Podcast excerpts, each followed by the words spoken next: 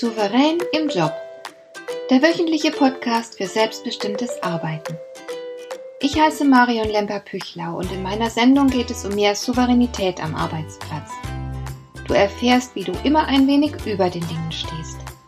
So kannst du deine Ziele erreichen, du bewahrst dir deine Selbstachtung und du ziehst mehr Befriedigung aus deiner Arbeit, obwohl all dem häufig so viel entgegensteht.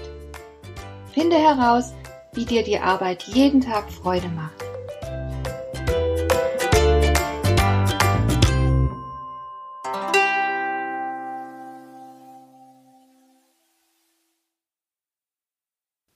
Ich möchte mich heute einmal einem richtig unangenehmen Thema widmen, über das jeder gut Bescheid wissen sollte.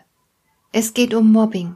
Ich möchte klären, was das genau ist, woran du Mobbing erkennst und was du tun kannst. Also zunächst mal, es handelt sich nicht um Mobbing, wenn dir jemand mal blöd kommt.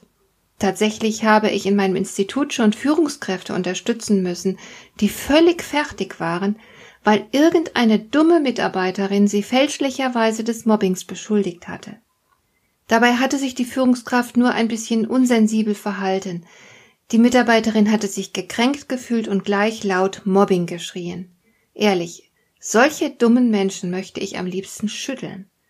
Mobbing ist etwas richtig Schlimmes und hat mit der dunkelsten Seite der menschlichen Seele zu tun. Solch einen Vorwurf darf man nicht unbedacht erheben, und wer das leichtfertig tut, sorgt dafür, dass man Mobbing immer weniger ernst nimmt. Aber Mobbing muss sehr, sehr ernst genommen werden, denn es handelt sich dabei um etwas wirklich Schlimmes. Im Extremfall kann man jemanden damit zerstören. Aber von vorn. Was genau ist Mobbing denn überhaupt? Das Wort Mobbing leitet sich vom englischen Wort to mob ab und bedeutet über jemanden herfallen, sich auf jemanden stürzen. Das Substantiv Mob bedeutet Horde, Mob, Pöbel. Und im Englischen meint man die Mafia, wenn man von The Mob spricht. Mobbing ist eine Form von seelischer Gewalt. Diese Gewalt wird systematisch gegen ein und dieselbe Person gerichtet. Also nicht heute gegen Frau Meier und morgen zur Abwechslung mal gegen Herrn Müller, sondern die Gewalt wiederholt sich ständig und trifft immer dieselbe Person. Das Opfer fühlt sich infolgedessen bedroht, fühlt sich seelisch misshandelt, missachtet, gedemütigt und zurückgewiesen. Seine Würde und seine psychische oder physische Integrität werden angegriffen.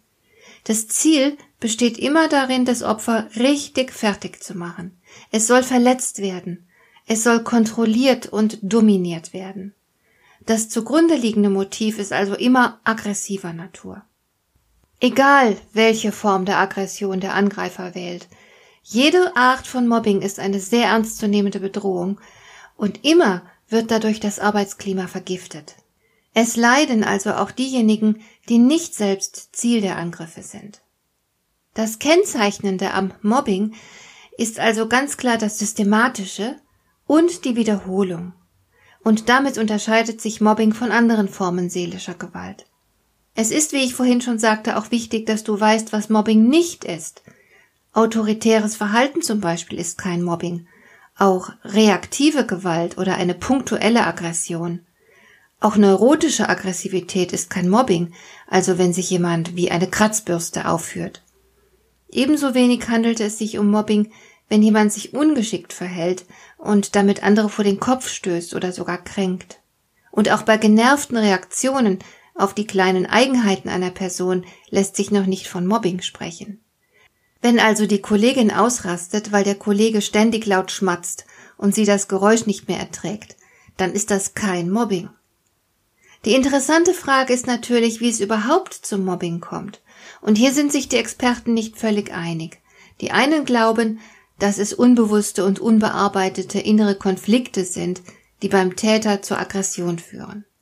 Andere wiederum meinen, Mobbing entstehe nicht, weil jemand aufgrund unbewusster Konflikte die Kontrolle über sich verliert, sondern weil er es darauf anlegt, sein Opfer kontrollieren zu wollen. Ich persönlich glaube, das sind Haarspaltereien. Denn auch wenn jemand sein Gegenüber kontrollieren will, sind mit Sicherheit irgendwelche unbewussten Motive und Probleme im Spiel. Grundsätzlich kann jeder zum Opfer von Mobbing werden. Dafür genügt es zum Beispiel, dass jemand aus irgendwelchen Gründen neidisch auf dich ist.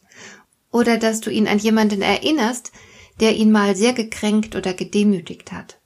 Du wirst dann sozusagen stellvertretend für diese Person bestraft. Und so weiter. Besonders leicht ist es natürlich, jemanden zu mobben, der schwach wirkt. Aber ich habe in meiner Praxis auch schon Mobbingopfer gehabt, die sehr stark und echte Persönlichkeiten waren. Es hat nichts mit dir als Person zu tun, wenn du gemobbt wirst, sondern es hat mit der Wahrnehmung und den Motiven des Täters zu tun. Und genau deswegen bist du niemals vor Mobbing wirklich sicher. Gemobbt wird übrigens in sämtliche Richtungen. Wenn der Chef von seinen Mitarbeitern gemobbt wird, spricht man von Stuffing. Dann greifen Mitarbeiter den Chef verbal an oder sie machen ihn lächerlich, sie folgen vielleicht seinen Anweisungen nicht, sie verbreiten Gerüchte über ihn, sie enthalten ihm wichtige Informationen vor und ähnliches. Meistens sind es allerdings Mitarbeiter, die von ihren Kollegen oder von ihren Vorgesetzten gemobbt werden. Mobbing durch Vorgesetzte nennt man auch Bossing. Den Angreifern stehen jede Menge Möglichkeiten zur Verfügung, mit denen sie ihre Opfer destabilisieren können. Hier ein paar Beispiele. Die Opfer bekommen zum Beispiel keine Möglichkeit, sich zu äußern, man unterbricht sie oder man entzieht ihnen einfach das Wort.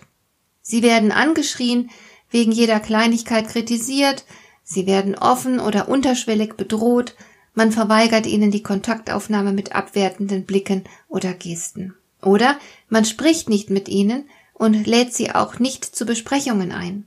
Man lässt sich von ihnen nicht ansprechen. Man versetzt sie in einen abgelegenen Raum, manchmal ohne Computer oder Telefon. Oder man spricht hinter ihrem Rücken schlecht über sie und verbreitet Gerüchte. Man macht die Opfer lächerlich. Man diskreditiert sie und äußert zum Beispiel den Verdacht, sie seien psychisch krank. Man macht sich über die Eigenheiten der Opfer lustig, wie zum Beispiel ihren Gang oder ihre Stimme. Man imitiert diese Eigenheiten. Oder man greift die Person wegen ihrer Überzeugungen an, man macht sich über ihr Privatleben lustig, man entwertet ihre Herkunft, man zwingt sie zu Arbeiten, die ihr Selbstbewusstsein verletzen, wie zum Beispiel Kaffee kochen. Man beurteilt den Arbeitseinsatz der Opfer in falscher und kränkender Weise. Man stellt die Entscheidungen der Person in Frage. Man ruft ihr entwürdigende Bemerkungen hinterher. Man belästigt die Person sexuell, zum Beispiel durch anzügliche Bemerkungen. Und das ist noch längst nicht alles.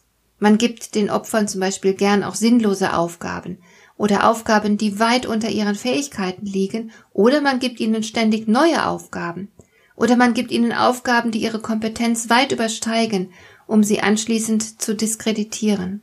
Und schließlich nicht zu vergessen, manche Täter schrecken sogar vor physischen Angriffen nicht zurück. Sie zerstechen Autoreifen, richten physischen Schaden im Heim oder am Arbeitsplatz ihrer Opfer an, oder es kommt zu sexuellen Übergriffen. Du siehst also, wie ernst die Sache ist. Und eines musst du dabei auch unbedingt wissen, es gehört zur Strategie der Angreifer, dass die Übergriffe unauffällig beginnen. Am Anfang handelt es sich meist nur um kleine Attacken, die vielleicht sogar nur das Opfer selbst bemerkt, die aber der Umgebung gar nicht auffallen. Diese winzigen Gemeinheiten wirken für sich genommen überhaupt nicht spektakulär. Mobbing ist zumindest am Anfang sehr oft die Gewalt der kleinen Treffer, eine Häufung winziger Traumata, die aber langfristig trotzdem für die Opfer verheerende Folgen haben und die zu einer inneren Destabilisierung führen können. Ich habe schon starke und gefestigte Menschen zusammenbrechen sehen, nachdem sie auf infamste Weise angegangen worden waren, unbemerkt von allen anderen. So, das soll für heute genügen. In der nächsten Folge wird es darum gehen, wie das klassische Mobbing verläuft, welche Phasen es dabei gibt, in welcher Weise die Opfer geschädigt werden und natürlich auch, was du tun kannst, wenn du merkst, dass es zum Mobbing gekommen ist. Denn eines ist sicher, Du kannst nichts dafür, wenn du von jemandem gemobbt wirst, wenn du also zum Opfer einer solch bösartigen Attacke wirst. Es wäre aber ganz bestimmt nicht souverän, wenn du nicht merken würdest, was da genau im Gange ist, und wenn du dich nicht entsprechend schützen und wehren könntest. Und es ist mir zudem auch wichtig, dass du genug über Mobbing weißt, um dich souverän und mutig einzumischen, sobald du beobachtest, wie gerade jemand anders zum Mobbingopfer gemacht wird. Nur wenn du souverän bist, kannst du entscheiden, Mobbing keine Chance zu geben. Ansonsten wärest du Opfer oder Zuschauer. Dir gefällt dieser Podcast? Dann bewerte ihn doch mit einer Sternebewertung und Rezension in iTunes. Das hilft einerseits, diese Sendung noch weiter zu verbessern und andererseits, sie für andere Interessierte noch sichtbarer zu machen. Besuche auch meine Webseite lemper-büchlau.com. Dort findest du ein paar nützliche und kostenlose Downloads, die dir weitere Anregungen für deine Arbeit liefern. Das war die heutige Ausgabe von Souverän im Job. Schön, dass du zugehört hast. Ich wünsche dir viel Spaß und Erfolg bei der Gestaltung deiner Arbeit.